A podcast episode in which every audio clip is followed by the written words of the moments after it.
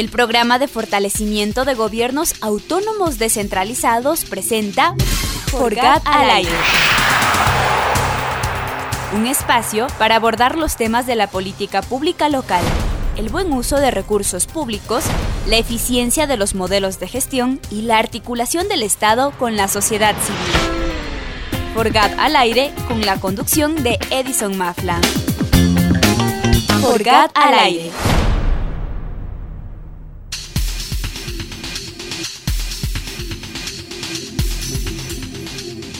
Bienvenidos, bienvenidas a un nuevo programa más de Forgada al Aire.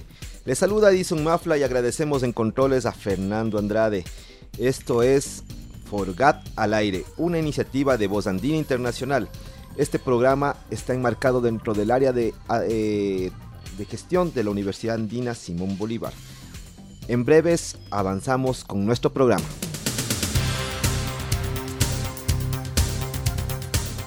Como todos los martes, el programa Forgada al Aire te va a traer algunas sorpresas. El día de hoy no, será una de esas. Pues tendremos también entrevistas, artículos de opinión y por supuesto nuestras redes sociales para seguir los comentarios, eh, las inquietudes, las interrogantes y sobre todo también aquellas expectativas con, con respecto a este programa eh, nuevo que están haciendo aquí en Voz Andina Internacional. Sin más, eh, damos eh, paso al primer punto que es nuestro artículo de opinión. Esto es tomado del diario El Telégrafo bajo el título Legislar responsablemente. El articulista es nuestro señor rector César Montaño y vamos eh, a dar lectura a esta publicación que se realizó el 28 de abril del año 2019. En la sociedad casi todo está regulado con leyes y otras disposiciones jurídicas. Esa normativa coadyuva a vivir organizadamente, en paz y seguridad. Así se cuida que el poder político, económico u otro no abuse y que se cumplan los derechos. El ideal de justicia debe ser trasfondo de cualquier ámbito regulado. La ley, si bien ha de ser general, debe reconocer la riqueza de la diversidad, contar con sustento técnico y obviamente nacer de consensos políticos y con los actores sociales llamados a cumplirla. Justamente en estos días se trata un nuevo proyecto de reforma a la Ley Orgánica de Educación Superior LOES, mismo que genera controversia. La tarea legislativa es inmensa, de gran responsabilidad para el país. Por un lado, debe expresarse con procesos de construcción de leyes que consideren objetivamente la realidad para superar problemas sociales. Por otro, se ha de ocupar de la fiscalización, misión insoslayable en democracia. Requerimos leyes idóneas para el presente y el futuro. No necesitamos leyes impuestas, diseñadas unilateralmente desde los espacios de la burocracia, generalmente desconocedora de la esencia de cada campo en el que nos desenvolvemos personas, organizaciones e instituciones. Sobre el proyecto de la LOES y la reforma es una propuesta parcial que no afronta asuntos estructurales. Tampoco surge de amplia discusión ni consenso de los actores de la educación superior, ni cuenta, según parece, con justificaciones técnicas como para ser aprobada. Un ajuste así a dicha ley causaría inestabilidad al sistema. Lo que esperaríamos de una legislatura responsable es la construcción participativa de una nueva ley integral que conectada con el resto del sistema educativo reconozca plenamente la autonomía de las diversidades, instituciones y auspicie los mejores niveles en docencia e investigación para la formación universitaria. La educación superior es clave para construir un futuro promisorio común.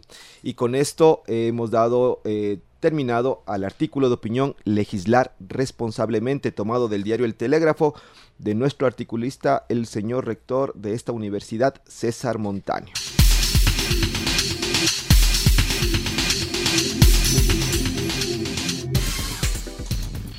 Estamos ya en el espacio de entrevistas con más bien una tertulia con grandes amigos ahora de, de esta universidad que nos visitan el día de hoy. Eh, es Diego Pérez, presidente de la Junta Parroquial de Conocoto, y Diego Altamirano, estudiante de la Universidad Andina Simón Bolívar. No voy a hacer yo la presentación, más bien quisiera eh, abrir de una vez esta tertulia y pedirle a cada uno que nos digan quién es Diego Pérez, presidente de la Junta Parroquial de Conocoto. Bien, muy buenas, buenos días. Sí, soy eh, Diego Pérez Calvopiña, tengo 55 años, soy un conocotense, pues un poquito como se dice de cepa. Eh, toda mi familia, desde mis abuelitos, han sido de, esta parroquia. He visto desarrollarse a la parroquia eh, desde cuando teníamos, era un pueblito, realmente una parroquia rural, ahora Conocoto casi es una parroquia urbana. Eh, tengo algunos estudios universitarios sin haber terminado mi carrera en temas de política pública, también en el tema de estudios en el tema de deportes. He sido deportista durante unos 40 años ya de mi vida. En ¿Qué deporte practicaba? En básquet, en básquet he sido, aunque jugaba ah, fútbol mal, pero también jugaba. y realmente sí, eh, basquetbolista en algunos equipos, llegué a un buen nivel, llegué hasta la selección del Ecuador. Jugaba en Liga Deportiva Universitaria, en Católica, en, en la selección de Pichincha y por supuesto en, el Mejía y la selección de Conocoto, que dentro de, de esta parroquia del pueblo, como suelo decir yo, tiene mucho, muy arraigado pues el tema de, de, con la gente, ¿no? Entonces Diego Pérez es un poblador más que está comprometido con, con la parroquia y he tomado un reto aquí con un equipo de gente. Bueno, entonces a partir del, del 14 de mayo empezó el reto también ya de, la, de la administración y de la gestión de ese gobierno parroquial. Sí, sí. Cuando veníamos eh, planificando, eh, nos dábamos cuenta y e íbamos un poco valorando y a veces a uno le llega incluso a asustarse a ver que Conocoto ya no es pues una parroquia, no, es una, toda una ciudad con más de 130 mil habitantes.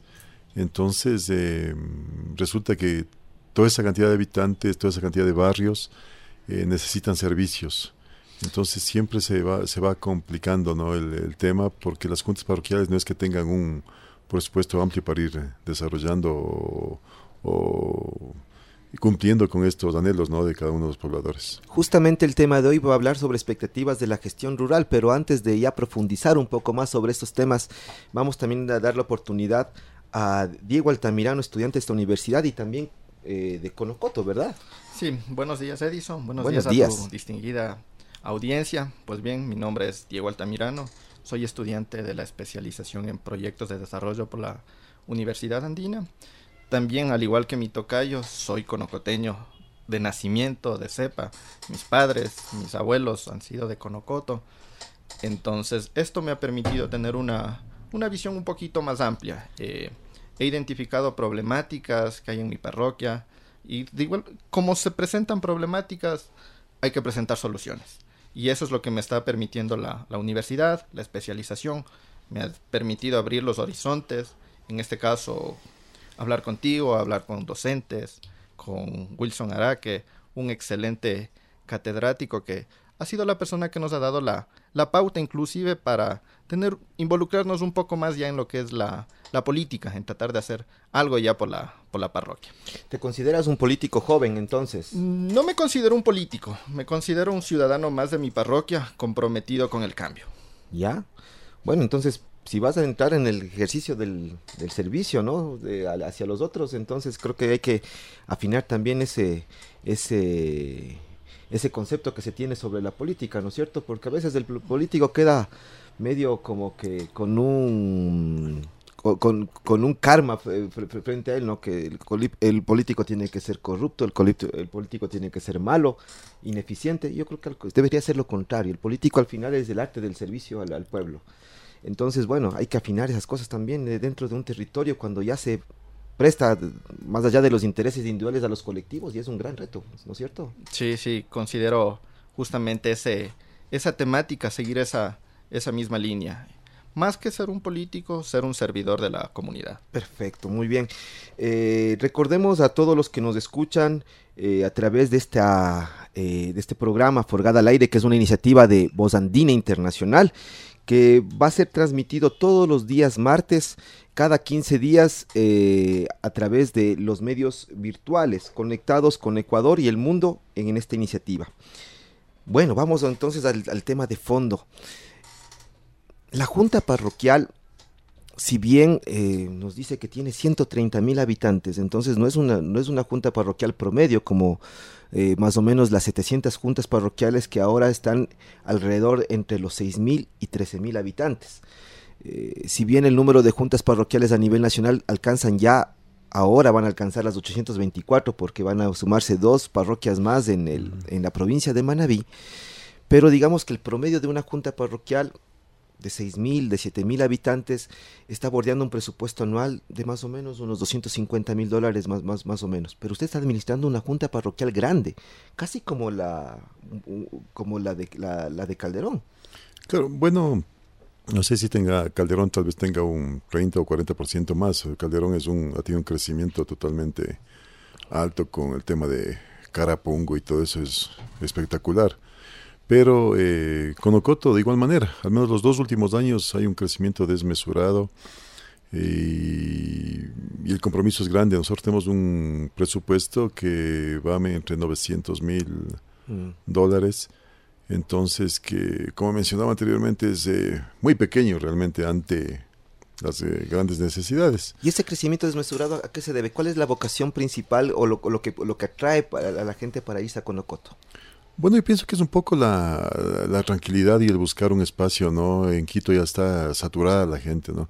Eh, se dio un, fenómeno realmente hace, no sé si pueden ser unos 15 años, eh, o tal vez un poco más, eh, se dio el crecimiento del otro valle. El Valle de los Chillos era mm, tal vez un icono más importante que el Valle de Cumbayá y Tumbaco. Pero luego allá se dio pues un empuje económico en obras y todo en creo que en el año mm, tal vez entre 95 por ahí eh, entonces hizo que el Valle de Tumbaco se convierte en el, icono decía de desarrollo y toda la gente se fue a vivir allá buscando perspectivas de cierto de, las grandes casas gente muy pudiente y todo eso.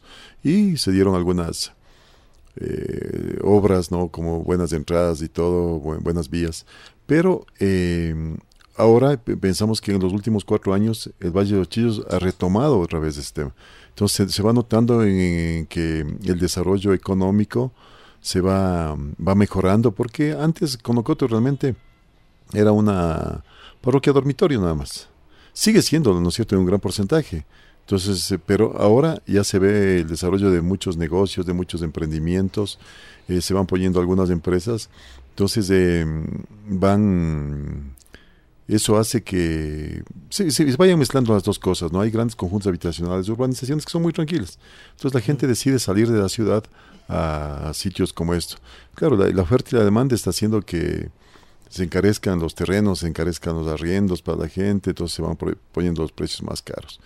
Entonces en esa, en esa óptica pienso que la Junta Parroquial eh, tiene un rol protagónico para ir ordenando a esta parroquia o a esta ciudad, como yo digo ya, pero y buscar acercamientos como el que estamos ahora buscando acercamiento con la universidad con la academia digamos no igualmente eh, que nos permite estructurar un buen plan de, desarrollo no sentarnos justamente a decir somos de la parroquia eh, o somos una parroquia rural y nada más hay que dispararle hay que hacer que los planes que tengamos vayan con un poquito, si se quiere, que, sean, que sean ambiciosos y podamos presentarlos así ante los organismos que son los que van a marcar nuestro desarrollo, que es el municipio, Consejo Provincial de Pichincha, ¿no?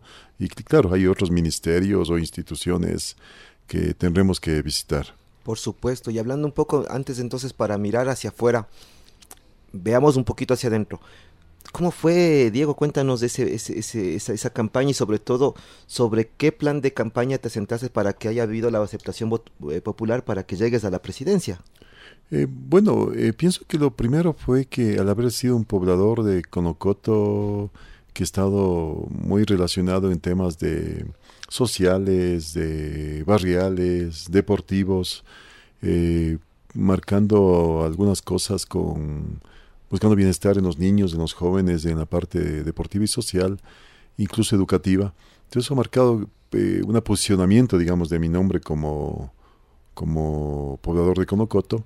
Y lo otro es que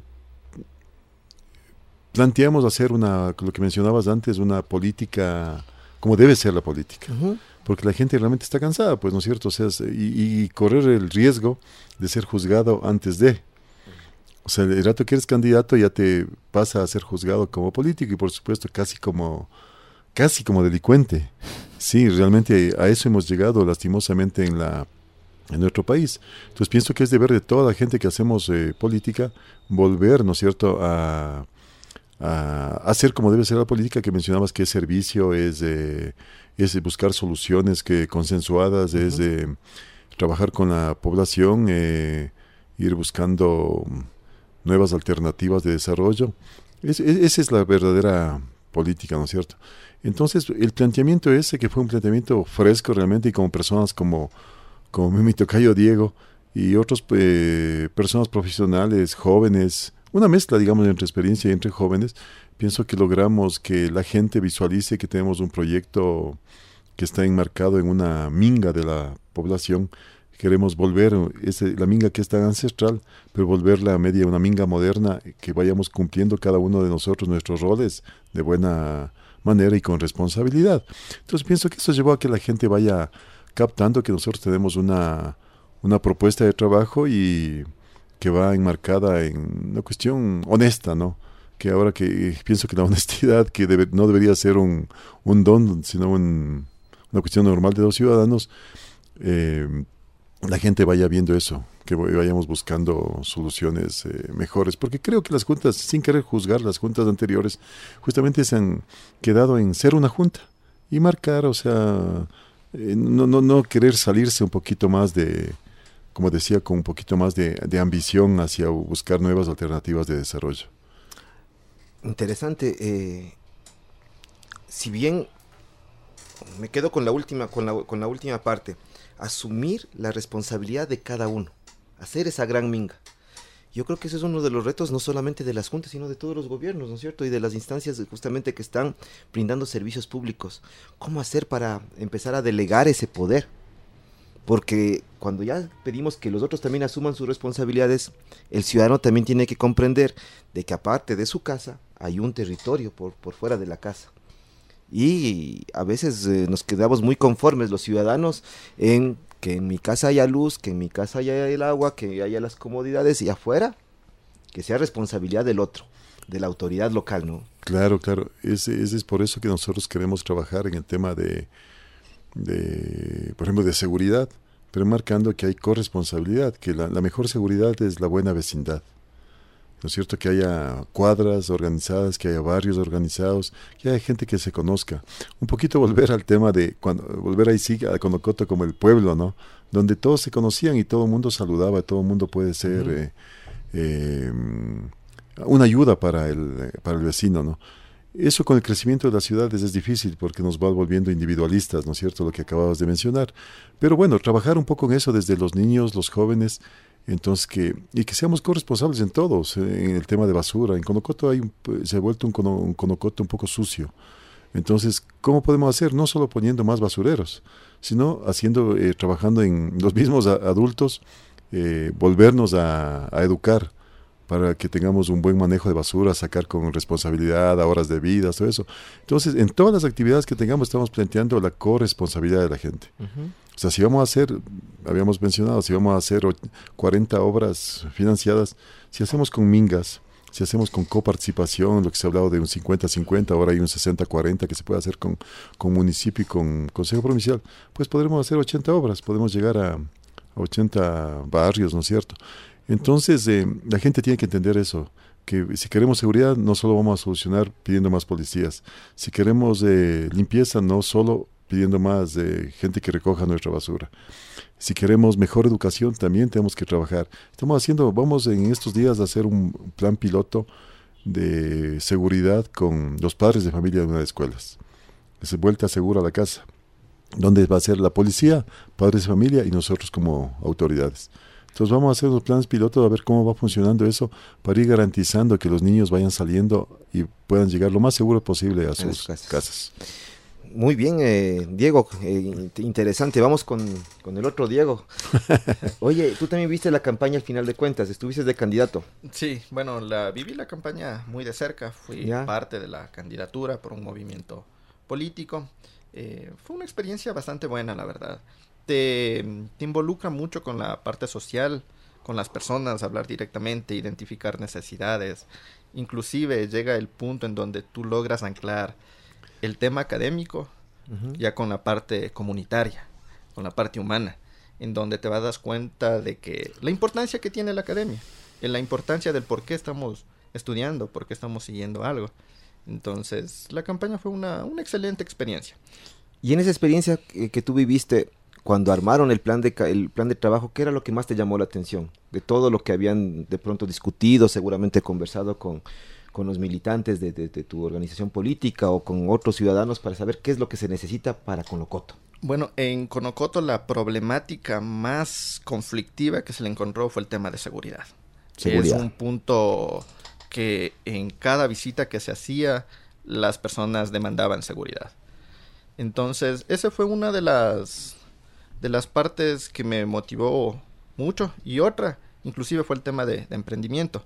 También vengo de una familia de, emprendedores, estoy muy anclado a ese, a ese tema, eh, he adquirido experiencia en ello. Ahorita justamente estoy solicitando capacitación para, para cambiar la, temática. Quiero cambiar a, la, a muchos pobladores de que tienen la, la idea de que un emprendimiento únicamente va a quedarse en emprendimiento. Yo quiero un conocoto productivo, un conocoto no solo con emprendimientos, sino con empresas, con empresas grandes, con gente capacitada, que considero que por ahí es el camino, inclusive para solventar el otro problema de seguridad. La inseguridad nace a raíz de que la gente no tiene empleo. Entonces, al proveer una, una buena alternativa en temas de emprendimiento, de productividad, también suplentaríamos este problema de la inseguridad y consideraríamos que podríamos eh, solucionar dos aspectos que teníamos problemáticos. Perfecto, y aquí viene mi siguiente interrogante, porque ahí, me va a salir el sesgo de abogado, disculparán nomás, pero como les decía, eh, sí me llama la atención que al final de cuentas, en un campo de, los gobiernos locales donde está marcado por la descentralización y la definición de competencias para cada nivel de gobierno, es interesante saber que a veces no, no es lo que está determinado estrictamente en la ley, lo que se tiene que lo, que se debería hacer por cada nivel de gobierno en este caso ustedes marcan dos eh, temáticas que no son sus competencias directamente ni seguridad ni, ni, tampoco directamente el tema del emprendimiento o el fomento productivo que sería de hecho, seguridad estaría más enmarcado dentro de la competencia del, gobierno cantonal y, y, el de emprendimiento, fomento productivo en el provincial. Así que me nace una primera pregunta. Ahí, ¿Cómo han visto ustedes ese ejercicio de relacionamiento con los otros niveles de gobierno para que sus propuestas, sus planes de trabajo, que son, me parece que son adecuados, porque han hecho una investigación, han hecho un diagnóstico, han hecho un levantamiento en campo para saber qué es lo que se necesita, pero para no caer en arrogarse competencias que no son, ¿Cuáles son las estrategias que de pronto han visto para irse vinculando con estos otros niveles de gobierno que sí tienen esa competencia y tienen la obligación de brindar unos servicios eficientes y efectivos alrededor de estas grandes temáticas que son muy importantes. Eh, sí, por ejemplo, en el tema que mencionaba, en el tema de seguridad, nosotros hemos hecho, estamos claros de nuestros límites, digamos. Las juntas parroquiales es un, una organización totalmente gestora casi, ¿no? De, creo que es un 90% de gestión de gestión de obras, gestión de tareas. Y así lo dice el COTAT.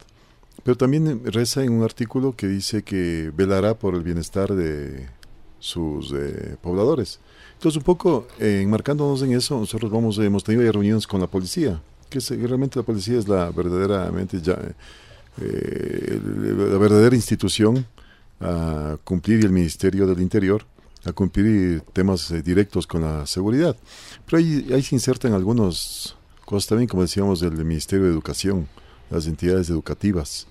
Se insertan em, algunas eh, fundaciones que trabajan en el tema de, de, promover lo que decían en el tema de emprendimientos, de dar a la gente eh, oficio, digamos, en, en, qué hacer, ¿no? Y se enmarca el tema de la población. Entonces estamos tratando de relacionar todos estos asuntos eh, para que nosotros, por ejemplo, ayudar a la policía a gestionar. Hay una deficiencia de policías realmente en, en Conocoto, pero sabemos que así traigamos mil policías, si no, no hay la población, va a haber inseguridad. Entonces, eh, traer eh, una, mejor dotación policial en patrullero, en UPCs que puedan servir mejor a la población. Y, y lo otro, como el plan que mencionaba, eh, con las instituciones educativas para que haya una participación, o sea, una corresponsabilidad también de, de los papás porque a la salida de las escuelas, por ejemplo, hay venta de, hay microtráfico, y no hay solo en Conocoto, hay en todo lado. Entonces, ¿cómo aseguramos eso? ¿Cómo vamos haciendo que la delincuencia y esta, esto, estos temas que van avanzando con tanta velocidad, estos temas de inseguridad y de vicios, es, es, con los padres de familia cuando sientan que les estamos mirando, que nosotros nos vamos, nos vamos apropiando de los espacios eh, inseguros, digamos. Por ejemplo, el parque de Conocoto se ha convertido en un sitio inseguro. ¿Cómo puede ser que el, el icono, digamos, de, de, toda población que es el parque, nadie quiera ir o, siempre tenga que rodearle al parque para pasar? Entonces nosotros tenemos que irlo dando cultura. Pensamos que la cultura, el, el, el arte es un, una, una actividad fundamental también para que se vayan buscando alternativas incluso para los jóvenes, ¿no? Que vayan teniendo otra actividad. Otro tema importante también es la planificación territorial. El, el, por ejemplo, el, uso del suelo, el tema del ordenamiento urbano. Pienso que, y la movilidad. Eso va, va a dar que Conocoto se vaya convirtiendo en un sitio más tranquilo donde podamos, la gente pueda caminar, pueda utilizar una bicicleta, ¿no es cierto? Entonces hay, hay, muchos temas que pueden dar que Conocoto se vaya convirtiendo en un mejor sitio, sin necesidad que nosotros garanticemos eh, totalmente, o sea, no, sea nuestra competencia la seguridad, pero pienso que podemos desarrollar algunas actividades que van a ir subsanando. En el tema, por ejemplo, de eh, emprendimientos, todo eso, eh, para eso estamos aquí. Una, de las cosas que queremos realmente pedir de, de, la universidad, que bueno, estamos haciendo algunas relaciones con algunas otras universidades, porque dentro de nuestro plan estaba hacer convenios con universidades que nos pueda, la academia pueda brindarnos eh, capacitación y una capacitación integral, ¿no? Poníamos como ejemplo que podamos decirle a alguien, le vamos a enseñar a hacer pan, pero no solo con eso está solucionado sino cómo implementar un pequeño negocio, cómo, cómo desarrollarlo y cómo hacer que la mayoría de los emprendimientos pues sean exitosos, porque si no la gente se va a la corta, va dejando eso y va perdiendo dinero. Entonces con, con eso, que, que, tengamos a la población más ocupada, a los niños, a los jóvenes, buscando los espacios de recreación, espacios verdes, eh, con convenios con las ligas, ligas deportivas, eh, convenios con los, eh, los barrios, pienso que podemos ir creando un ambiente un poco más, eh, más, más seguro, ¿no? Entonces yo pienso que sin necesidad de, de tener la competencia pues, se pueden ir desarrollando como ejemplo este el tema de la seguridad. Por supuesto que la innovación y, la, y sobre todo también... La, la, imaginación que le podamos dar alrededor de todo la, el, el, reto que tiene la, la, Junta Parroquial va a ser imprescindible.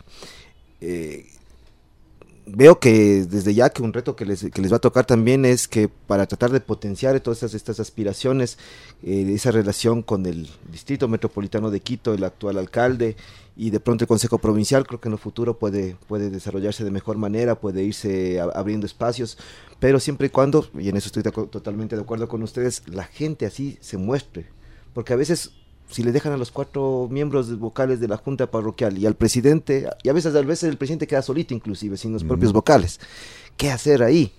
¿Quién le va a, a tomar atención, no es cierto? Entonces un poco es tratar, me parece que es una muy buena estrategia, sumar a la población, sentir que hay un respaldo social y eso seguramente presionará para que las competencias de los otros niveles de gobierno sean mucho más eh, directas, que atiendan mucho más. Si se, se, sensibiliza a los padres de familia, a los estudiantes del Ministerio de Educación, enseguida va a tomar atención.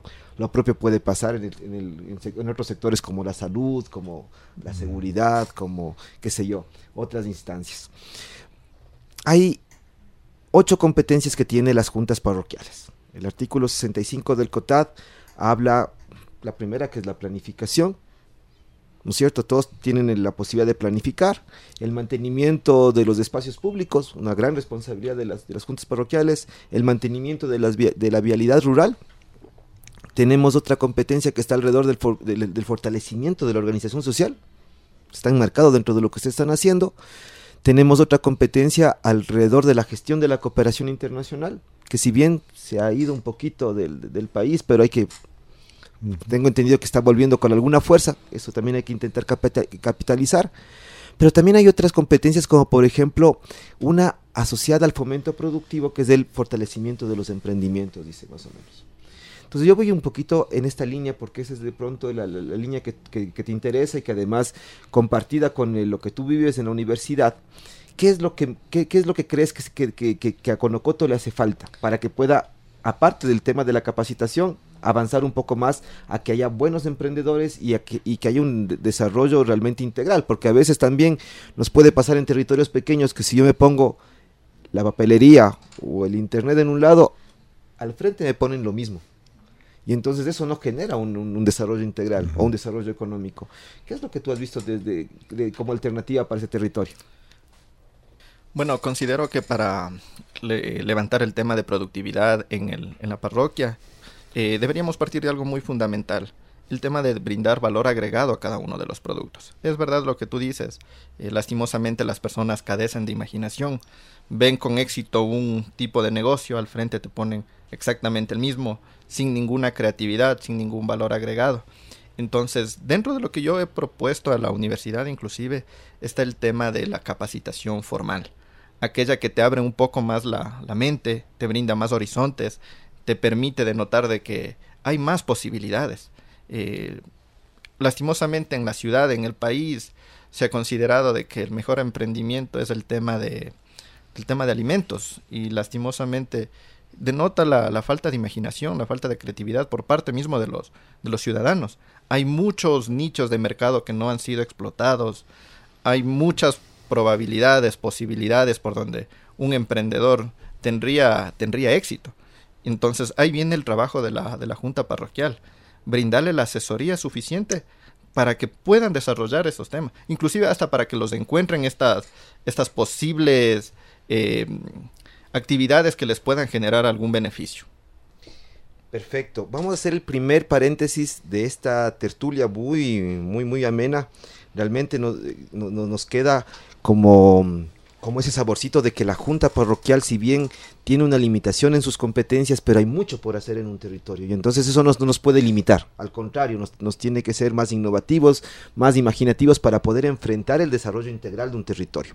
Así que hacemos este primer paréntesis para escuchar una música de fondo mientras nos organizamos para la última parte de esta tertulia que estará en torno al qué hacer, cuáles son entonces esos... Eh, esas estrategias para poder enfrentar al menos estas, estos, estos primeros, eh, estas primeras evidencias o estas primeras intenciones que tiene esta Junta Parroquial de Conocoto alrededor de la seguridad, el emprendimiento y obviamente su propia planificación territorial. Volvemos enseguida.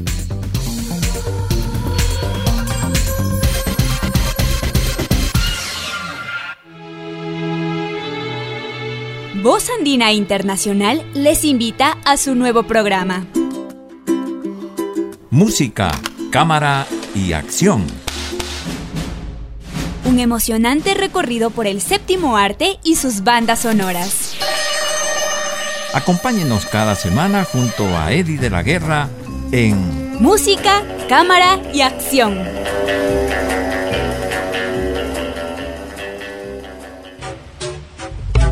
Esta es su identidad radial. Voz Andina Internacional. Voz Andina Internacional.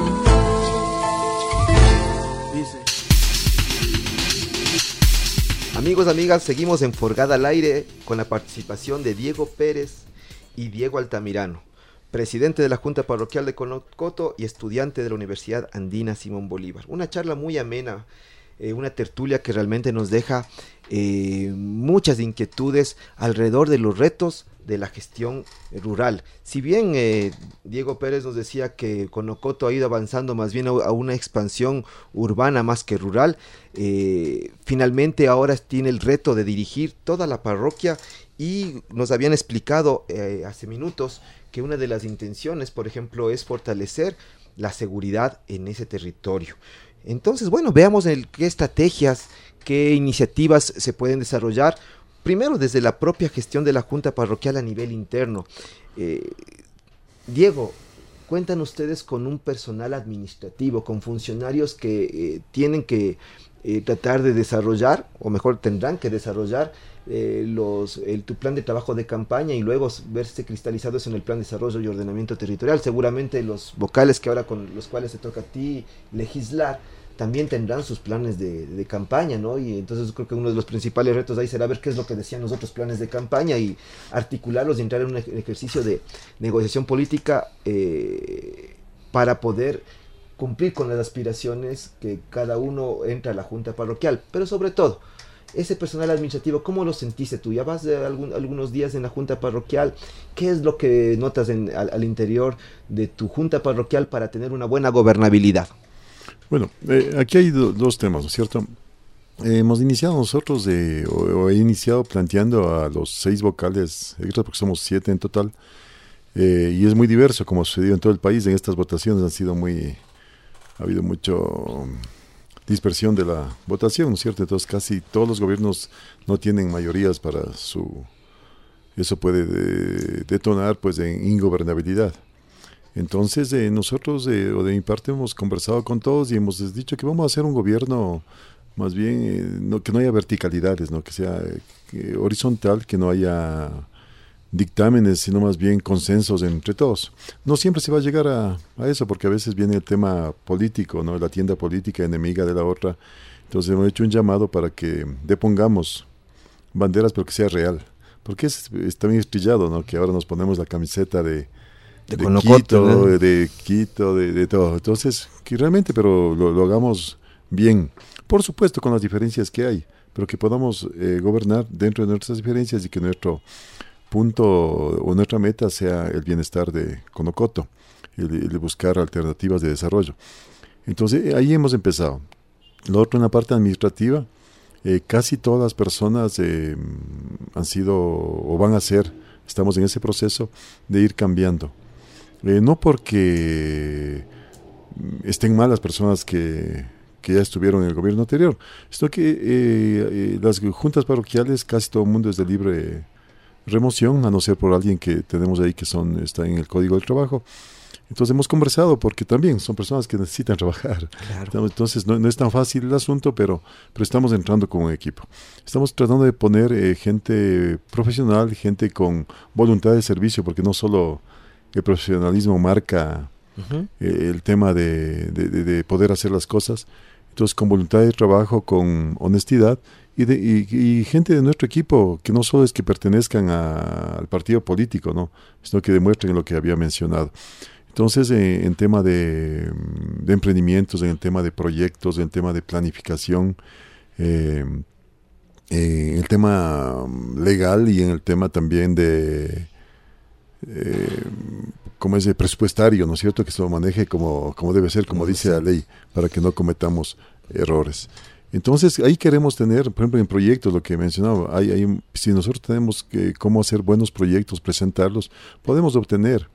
Además que es el municipio y el Consejo Provincial, que serían nuestros proveedores de obras, los más cercanos, pues podemos presentar, no sé si al Ministerio de Medio Ambiente, al Ministerio de Cultura, podemos conseguir fondos internacionales, hay un dinero en el BEDE que podríamos obtener como préstamos de, eh, no reembolsables y otro dinero que serían préstamos también que podríamos obtener. Eh, una cuestión importante que mencionabas es que para el inicio este, si tenemos vocales que ojalá podamos ir trabajando como lo estamos haciendo hasta ahora, eh, con eh, estructura de, de, profesionales, de gente que esté ahí, que son más o menos unas 17, 18 personas. Y lo otro es con la comunidad, que yo lo veo que es lo más importante. O sea, ser un gobierno ciudadano que vayamos trabajando. Hemos tenido ya reuniones en este poquito tiempo con varios barrios que acceden, dice que no quieren que se les cierre las puertas en todo sentido. Entonces, que todo el mundo sea atendido, que vayamos conversando. Estamos planificando incluso hacer eh, sesiones de junta itinerantes que podamos sesionar en territorio, donde nosotros podamos escuchar directamente a la gente. Eso va a traer dificultades incluso en el tema logístico, pero yo pienso que hay que hacerlo. Eso planteamos nosotros, porque queremos eh, lo que decía, que la, que la gente que crea en nosotros y con esa fortaleza yo pienso que sí podemos armar un gran equipo por eso hablaba hace un rato de una gran junta parroquial, que nos lancemos a, a esta minga. Yo sé que no es, eh, no es fácil porque tal como ha estado ahora, incluso hay personas, hay dirigentes que van al chantaje, ¿no? Al chantaje político, al chantaje de otras, otros temas. Pero ojalá podamos ir desechando esa, esa situación. Los que vean a nuestra Junta, nos vean unida, a pesar de que tenemos la diversidad de partidos políticos, que nos vean unidos sería el ejemplo a la población para que también se vayan juntando en los barrios y vayan saliendo verdaderos líderes de eh, barriales, verdaderos dirigentes en, muchos temas. Eh, entonces yo pienso que con, con, ese punto de, de, partida vamos a ir em, solucionando un primer problema que sería el tema de gobernabilidad. Perfecto. Con, con, con, las personas, que, que, que, ese es uno de los temas que, principales que se debe tener, porque si no se tiene gobernabilidad, uno va a pasarse el 50% de tiempo eh, bueno, estén discutiendo en peleas y, eh, sin que no tengan frutos viables, pues se lleva el desgaste también, ¿no? Entonces, y, y, la gente no tiene por qué ver si nos eligieron a nosotros, nos eligieron para servir y para trabajar. Perfecto. y, y, esto ya como recreando o, haciendo un primer ejercicio como de diagnóstico de, lo que es la junta parroquial. Obviamente habrá mucho más de información al respecto. Pero hagamos el ejercicio, Diego Altamirano. Hagamos el ejercicio de que si es que esto se puede se pudiera ver como un caso, un caso para estudio y para tu para tu aula con tus compañeros. Analicémosle el hecho de que estás tú como caso específico con Ocoto. Y te presentamos lo, que acabamos de decir. ¿ya? Los estudiantes se les motiva, dicen, frente a este caso, intentemos analizar posibilidades, temas para proyectos de investigación o que quién sabe la propia tesis. ¿Qué es lo que crees que le podría traer a un estudiante en la maestría de gerencia para el desarrollo eh, local o social, mejor dicho? Eh, ¿qué, es lo que le podría motivar para acercarse un poquito más a una junta parroquial como esta? Bueno, eh, principalmente sería una la mm, el tema inclusive de la parte personal. Eh, es bastante motivante, a lo menos en el área de gestión, el tratar directamente con las personas. Uno cuando ya logra entablar, entablar una, una relación con, con, un grupo de, de, personas, tú te vas, te, vas, das, te vas dando cuenta de, la, de las necesidades que hay presentes. Entonces, eh, ahí van surgiendo la, ese, ese lazo inclusive afectivo con, las personas en donde te permite tener una, una visión más amplia. Eh, otro punto también que sería motivante, eh, lastimosamente en el país no hay, no hay empleo. Lastimosamente no es una problemática que tiene que enfrentar inclusive el estudiante universitario, el universitario de, de cuarto nivel. A través de un proyecto hay posibilidades de un ganar-ganar. Gana la comunidad y gana el facilitador. Claro que eh, está dentro del, plan de servicio, primando el servicio antes que el, que el fin económico, pero también hay una oportunidad económica, una oportunidad laboral. si ese fuera ganar ganar si ese fuera como es la iniciativa el interés del, de un estudiante de una maestría y entendiendo o suponiendo que se va a acercar a una junta parroquial por ejemplo la de Conocoto ¿Qué es lo que crees que demandaría este estudiante para poder iniciar ese acercamiento, para poder iniciar inclusive o arriesgarse a, una intervención y después eh, generar algún producto como estos que estamos pensando? Bueno, en primer lugar considero la predisposición. Lastimosamente eh, nos hemos encontrado con esa problemática de que uno desarrolla una idea, desarrolla un trabajo y lastimosamente queda en un trabajo netamente de, de hojas, mas no hay el compromiso de ejecutarlo. Uno cuando elabora un proyecto, su finalidad es de que ese proyecto dé un producto final. Entonces, al haber ese compromiso con la Junta Parroquial, de que a lo menos por, la, por el lado de estudiantes nos comprometemos a hacer un, un proyecto viable, sustentable, también que hay el compromiso por parte de la Junta Parroquial para ejercer ese, ese proyecto. Porque es desmotivante, es desmotivante la verdad. A veces no pueden haber recursos también, ¿no? Pero ¿cuál sería ¿qué sería lo que podríamos demandar entonces? Buscar autogestión. Eh, hay alternativas, no solo el dinero tiene que provenir directamente de la junta parroquial, puede venir de otros organismos, inclusive la propia autogestión de, los mismos involucrados. Perfecto. Sí hay muchas alternativas. Y frente a eso entonces vamos eh, cerrando ya con la última parte, porque si es que la idea es eh, acercarnos un poco más hacia el territorio y brindarles ciertas eh, alternativas que sean viables, que sean justamente propicias para el desarrollo de nuestro territorio, ¿cómo está la Junta Parroquial alrededor de la información que genera? Qué tanto condensa información la Junta Parroquial. ¿Ha hecho algún análisis? Yo sé que todavía es muy temprano, está apenas unos días en, el, en la Junta Parroquial, pero Diego, eh, eh, en una pequeña confusión tendré que decir Diego Pérez, ahorita sí. Eh, ¿Qué tanto, qué, tanto información ha, podido desarrollar la Junta Parroquial o cómo se debería desarrollar mayor información para, para tener mayores alternativas, estrategias o caminos a seguir? Ya, a ver, ahí hay dos cosas. Una parte de información tenemos en el plan de desarrollo, ¿no es cierto? El que habíamos mencionado que hay que actualizarlo. Eh, y estamos en eso. Lo otro es, pues, queremos recurrir al, tema de la academia, realmente para poder hacer eh, ciertos convenios, ciertos... sí, serían convenios que nos permitan que la academia, como parte de lo que mencionabas, como pueden ser en, tesis, en desarrollo de, gente de últimos años, el tema de vinculación que tiene que hacer las universidades con la población, pues le tomen como dato interesante a este, ¿no? Porque en sí la Junta, primero, no tiene fondos suficientes. No se ha trabajado tampoco, no tenemos una información base, digamos, que nos hereden hay una información que nosotros hemos tenido en el tema de campaña. En el tema de campaña tampoco se puede hacer muchas cosas porque son costos, ¿no? O sea, obtener buena información real y todo, y una población tan grande demanda muchos costos.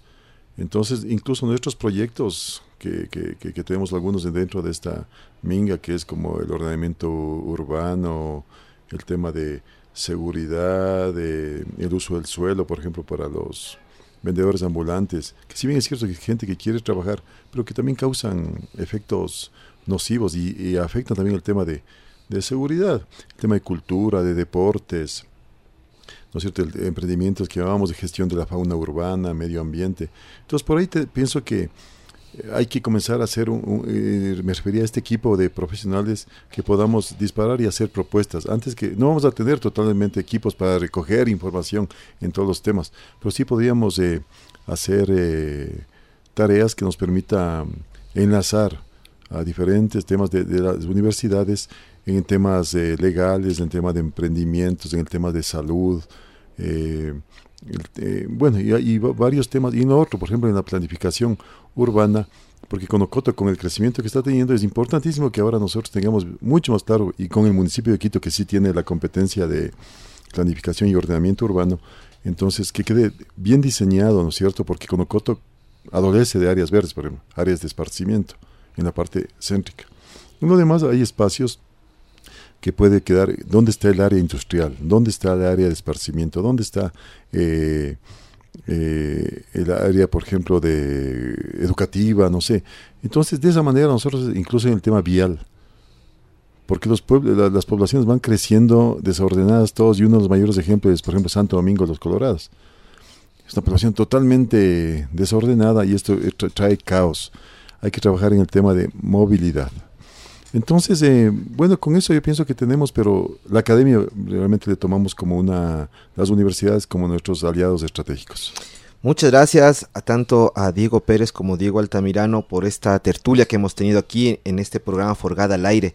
Hay muchas cosas que nos quedan pendientes y seguramente vamos a encontrarnos de nuevo en una próxima oportunidad.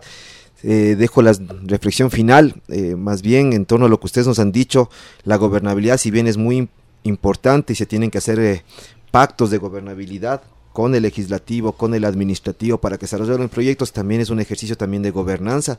Y qué bueno que Conocoto esté pensando en los ciudadanos como principal actor para, para su propio desarrollo en principio, y luego obviamente todos los otros actores que les permitan acercarse un poco más al territorio a través de qué? De la información y de los servicios que se están generando para que ese sea el bagaje que tenga la Junta Parroquial y que sea su principal arma.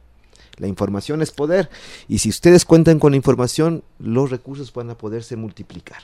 Y no solamente hablamos de recursos financieros, ya bien nos decías, a veces es un tema de predisposición, a veces es un tema de buena voluntad, a veces es un tema de involucramiento y de corresponsabilidad, nos han dicho. Así que con, esas, con ese mensaje nos quedamos aquí en este programa Forgada al Aire. No, sino antes nos vamos eh, agradeciendo a todos aquellos que nos han podido escuchar eh, en las redes sociales y también compartir nuestras publicaciones. Hernán Rivera, Erika Cruzati, Diana Cedeño, Alex Mejía, Jessica Cárdenas, Javier Díaz, Diana Ramírez, Doris Tipán, Pamela Gómez, Marcela Torres, Mabel Pérez, Jenny Bustamante, Freddy Pérez, Jonathan Cuascota, María Dolores Almeida, Joseph Rojas, Saskia Lugo. Bueno, en fin, hemos tenido un... Eh, estamos poco a poco, estamos conectándonos con Ecuador y con el mundo a través de nuestras redes sociales. Esta es una iniciativa de Radio Voz Andina Internacional. Les agradecemos nuevamente a nuestros entrevistados. Un saludo fraterno para ustedes. Esperemos que tengan muchos éxitos en su junta parroquial.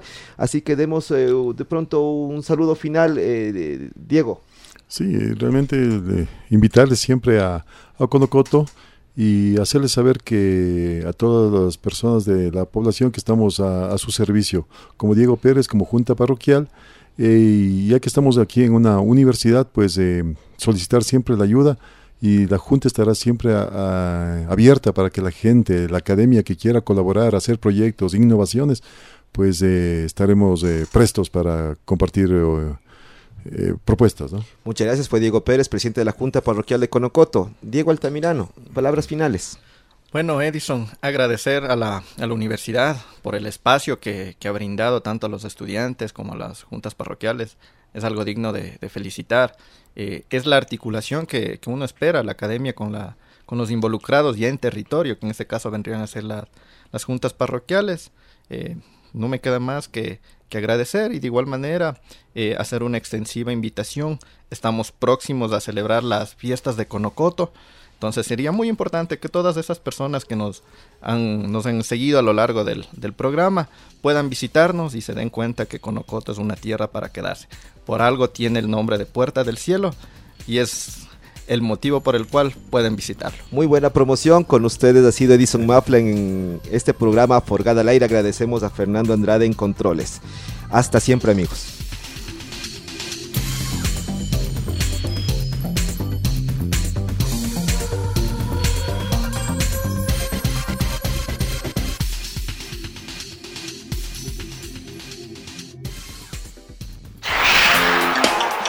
Por Gada al Aire fue una producción del Programa de Fortalecimiento de los Gobiernos Autónomos Descentralizados.